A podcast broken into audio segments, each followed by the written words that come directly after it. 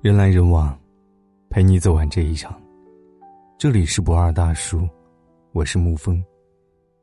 今天给您分享的文章是：等我老了，你会跟我离婚吗？老公的回答看哭了。发条张曾经在文章里写过这么一件事：有一次，他和妻子聊到了婚姻的问题，难得的，妻子非常坦诚的告诉他，说他害怕变老。害怕有一天他不爱她了，就跟他离了。的确，在这个上了床都不一定能白头偕老的时代，一纸婚约，早已经不能给围城中的人提供过去那般的安全感了。面对这个突如其来又十分尖刻的问题，他这样子回答道：“找一个比你漂亮、青春，甚至比你温柔的女人，都不难，但是，找一个有共同记忆的人。”则很难。我对感情的理解不是短暂的心动时刻，而是时间。从二十六岁开始，我生命中最美好的十年时光，是和你一起度过的。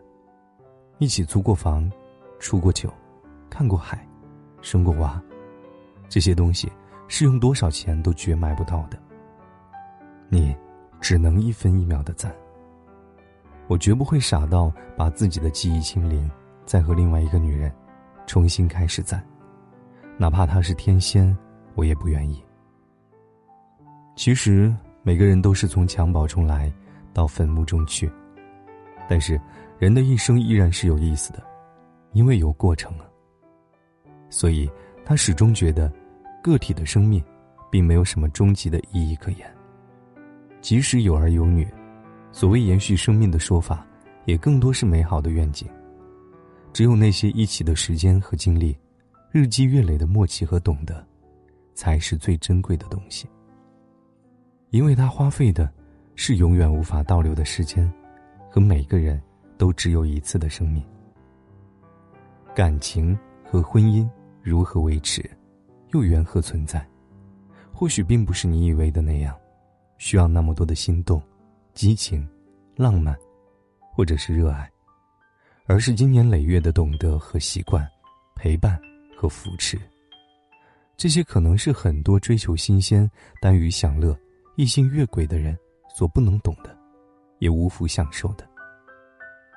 想起资深媒体人罗振宇在综艺节目《知识就是力量》当中，也曾经讲过这样一个类似的故事。以前他总是对身边的朋友说：“我结什么婚啊？我不结婚，我要奋斗。”我要打拼。婚姻在他看来是非常不以为意的东西，充满着挑选、妥协、将就和无趣。直到有一天，在一个海湾边上遇到一个老人，这个老人刚刚因为生病做过一次大手术，对他说过这么一段话，让他醍醐灌顶。到了我这把岁数，你以为结婚还是什么争争吵吵吗？还是什么条件吗？财富吗？你看看我现在的身体，什么都不意味着。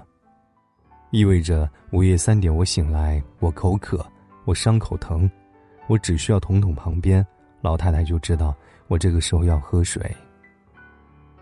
就这一口水，你说这多贵呀？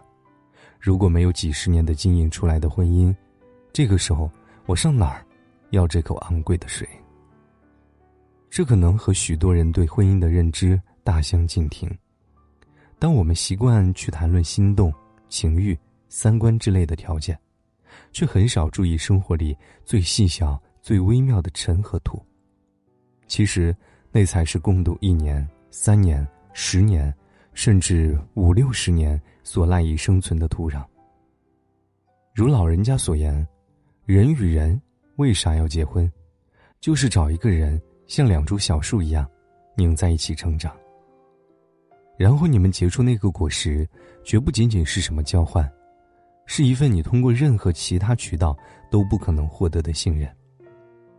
你年纪越大，这份信任越值钱，越珍贵。婚姻说到底是找一个人携手并进相伴一生。再浓烈的爱和痴，能长久才有意义，否则不过生命中的昙花一现罢了。也许他。未必条件有多好，未必有多年轻美丽，甚至在外人看来，他与茫茫众人无异，再普通不过了。可是，生活早已经把你们拧在一起，于是，他就是你漫长人生中那个命中注定。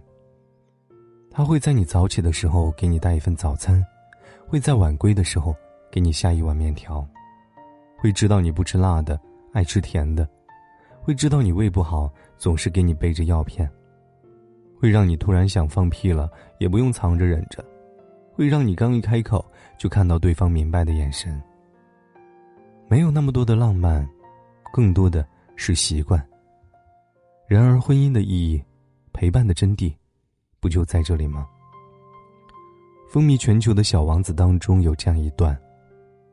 当然喽，我的那朵玫瑰花，一个普通的过路人以为它和你们一样，可是它单独一朵就比你们全体更重要，因为它是我浇灌的，因为它是我放在花罩中的。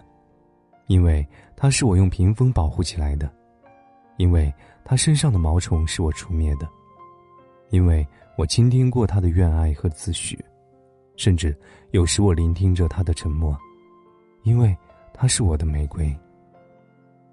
漫漫余生，不就是找到一朵自己的玫瑰吗？去了解，去付出，去陪伴，去度过，相知相伴，互相扶持。终其一生，才不虚妄。好了，今天的文章就给您分享到这儿。如果你喜欢的话，可以在文字下方点上一个赞，或者将其分享到朋友圈。我是沐风，晚安，亲爱的朋友们。书里总爱写到西出望外的傍晚。骑的单车，还有他和她的对谈。女孩的白色衣裳，男孩爱看她穿。好多桥段，好，人心酸，好聚好散，好多天都看不完。刚才吻了你一下，你也喜欢对吗？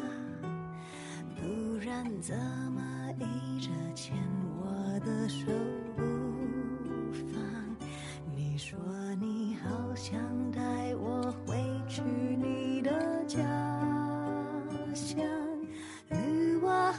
转柳树和青苔，过去和现在都一个样。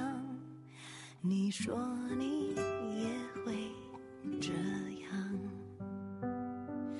慢慢喜欢你，慢慢的亲密，慢慢聊自己，慢慢和你走在一起，慢慢我想配合